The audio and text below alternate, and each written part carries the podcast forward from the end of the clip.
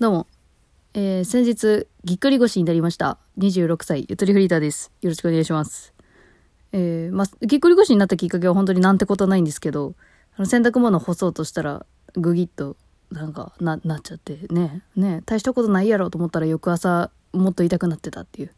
で、痛くなってたから、ね、じっとしてればいいのに、なんか逆に外出たくなっちゃって、2時間くらい散歩するっていうね。本当に、な、なんだろうね、この心理。だからあの、自粛せえって言われてさ、ほステイホームめっちゃ言われてる時ほど逆に外出てバーベキューしたくなる若者みたいな。あれちょっと私ぎっくり腰ではそれが発動してしまって良くないよね。歩いてしまって、で、まあなんか、うん、なんだろう。ちょっと長引いてます。でも言うて別に4日目で、多分ね、1週間も経てば治るだろうとは思ってはいるんですけど、もう本当に嫌ですね。トイレもしんどい。ケツも拭けん。いや、拭けるけど、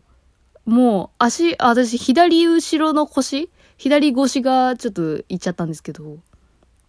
左足関連の動き全部無理ですよ。本当に。靴下履くのもしんどかったしね。いろいろしんどい。だから体拭くのもしんどくてさ、お風呂上がりに。そのバスタオルをね、体をはたいて乾かすというやり方したね。なんかね、パンパンってやって。左足の方とかね。だいぶ男らしかったと思う、あの拭き方は。まあまあまあ、でももう本当に今日、今日ぐらいから割とマシにはなってきてはいるんですけど、なんか本当あのあ、れですよね。やっぱその、今回全体的に調子悪いっていう話します。そう。それのせいで、それのせいにしちゃった方が楽だから、ぎっくり腰のせいで調子悪いことにしよう。んっていうかまあ、うん。ぎっくり腰きっかけで、いろいろな感じたことはちょっとまあ話したいんですけど、とりあえずね、体を休ませるために、昨日アマプラをずっと見てたんですよ。アマゾンプライム最近契約してさ。で、それで、あの、アニメを2本見て、歌舞伎少女とオッドタクシー見たの。やっとね。オッドタクシー。もう私、この半年間の間で4人くらいにおすすめされてオッドタクシー見た方がいいって言われて、ようやく見たけど、まあまあまあまあまあ、あの、あ、面白かったです、本当に。人におすすめしやすいアニメだよねっていう 嫌な言い方してる。めっちゃ面白かったです。最終話は声出したね、やっぱりね。うん、でもまあまあ、アニメの感想はまた、まあ別で、あ、まあでもそれもあるな。そのオッドタクシーのキャラクターで、カバサワっていうキャラクターが出るんですよ。もう第1話で出てくるね。タクシーのお客さんの一人で、カバのキャラクターが出てくるんですけど、カバサワって。そいつが、まああの、SNS でバズる投稿をずっとなんか考えてる、な、なんて言うんだろうね。なんか、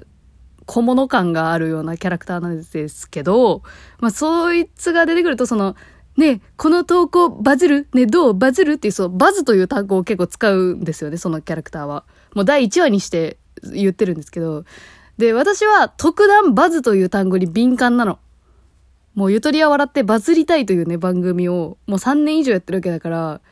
もうわかる？なんか自分の名前がに、ななんか日常生活でよその席から聞こえてくるとビクってなるみたいなやつよ。私はもうゆとりという単語でもビクってなって生活してたから、バイトの時とか。ね、ゆとり世代っていう単語だけでなったりとかしてたから、もうそれと同じ要領でバズという単語に対してビクってなりやすかったの。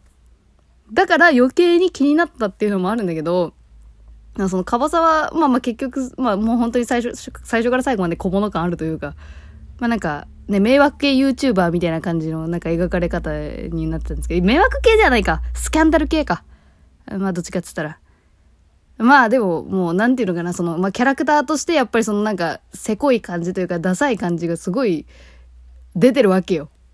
で、なんかね、うん、なんかまあもう、そう、それを見ただけで、ちょっとなんか私その、やっぱ、なんかバズりたいって思ってんのって結構ダサくねって思えてきちゃって。え、ごめんね。今まさに、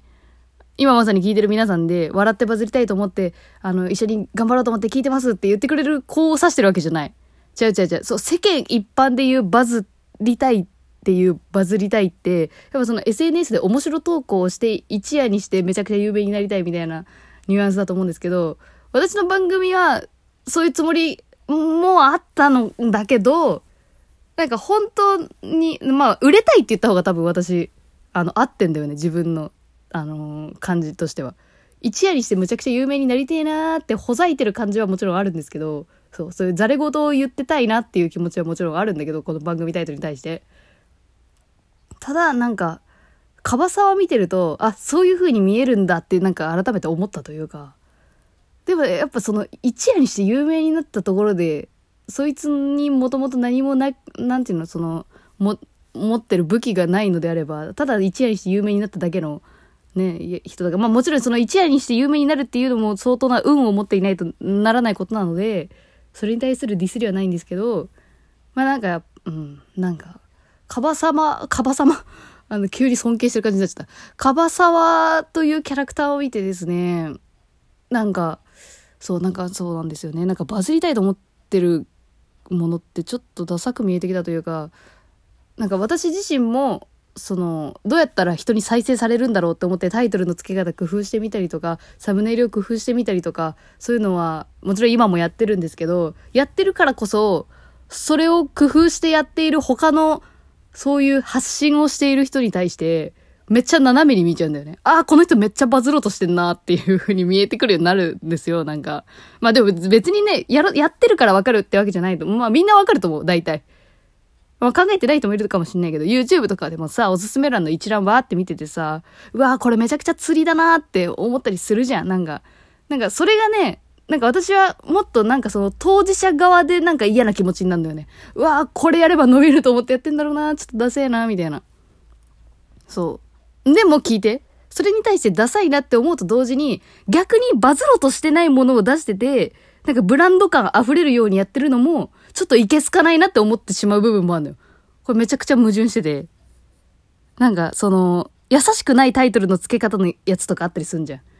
その、それで再生するのってもう、その人自身が好きじゃないと聞かない。あ、そ、そんなんばっかりか、この世はでも。難しいっすね。なんかその、釣りタイトルって、その視聴者側への工夫とかサービスとか思いやりとかおもてなしって言えばそうだなとも思ってるんですよ。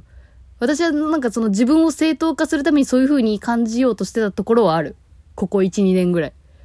その釣りタイトルとか、その人が興味を引くようなタイトルをつけることは、サービス、優しさ、工夫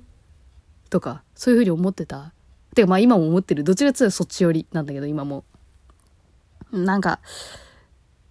あなんか、葛藤ありますよね。なんかやっぱりそのなんか、ね、まあ、人目気にしすぎっていうのがまあ結論ではあるんだけど、まあ、オッドタクシー見てカバサはめちゃくちゃ見ちゃったっていうね。見ちゃった。なんか痛いなーと思って見ちゃった、すごい。こ、自分自身にも刺さるという意味で。まあ、全然主人公でもなく脇役なんですけど、モブだけどさ、ね思いましたね。まあ、オッドタクシー本筋の方の感想はちょっと別にその私が言言わずもがなではあるとは思うけども、私はね、その、オッドタクシーよりも前に歌舞伎少女を見てたんですよ。今年の夏放送のアニメだったんだけど。もうね、あれはね、もう2期はよって感じ。過激少女は、あの、宝塚歌劇団的な話です。そう。そういうその、女社会での、その、ね、ミュージカルで、まあその、高校生たちが寮生活を送るんだけど、まあそれ卒業したら、その、ね、歌劇団入って、あの、演じたりするんだけど、まあそれの主役が撮りたいみたいな、なんかまあそういう、そういう青春アニメなんですけどね。あのー、あれもね、あれ、あ私、まあ、オッドタクシーは泣けるアニメではないんですけど、ミステリー系だから、歌舞伎少女めちゃく、あ、歌舞伎つっちゃった。ああこれ、大いなるネタバレ。ネタバレ？まあまあまあ、過激少女は、まあ結構泣いたね。結構泣いた。では、あれの中の、まあ、主人公の女の子がいるんですけど、まあ、その子はもうその破天荒キャラというか、もう天真爛漫、破天荒、天才肌、みたいな。もう、そういう感じの子なんだけどもなんかその短所が一つ一つというかそのあるんだけどそれがその人に言われた言葉を真に受けすぎてしまうところがあるっていうのが出てくるシーンがあるんですよ後半の方だけどその別のねあの同じ部屋にいる女の子にそういう風に分析されてるんだけどあの子はそう真に受けすぎるところがあってそれでなんか落ち込んじゃうみたいなそういうのがあった時に私はそのなんか天才派だけとは思ってないから自分のこと。だからその子に対して感情移入してなかったんだけど、そこのシーンになった時に、めっちゃわかるなと思ったんだよね。その、真に受けちゃう。真に受けちゃう。だから、カバサワの件もそう。なんか見てて、なんか、自分がカバサワかのような気持ちになって、なんか、そう、その、小戸川さんに言われた言葉が全部刺さるとか、これもう第1話だけの話だけどね。とか思ったりとかして、で、まあなんか、その、末に、その言葉たちが残った末に、ぎっくり腰ですよ。ここで戻ってきますけど。なんかぎっくり腰で。で、まあ、あの、ツイッター、うちのお母さん見てるんで、すぐ LINE 来ててさ、で、まあ、今朝電話したんだけど、まあ、あの、なんていうの？その、別に、その、そ、そこまで大したぎっくり腰じゃなかったから、私の場合。まあ、そんなに心配する必要ないよって、まあ、言って終わろうかなと思ったら、あの、なに、なんか最近、ね、調子悪いのって言われて、まあ、ぎっくり腰だから調子は悪いよね、とは思いつつも、あの、まあ、なんか、精神的にどうみたいな、なんかそういう質問がしたかったんでしょうね。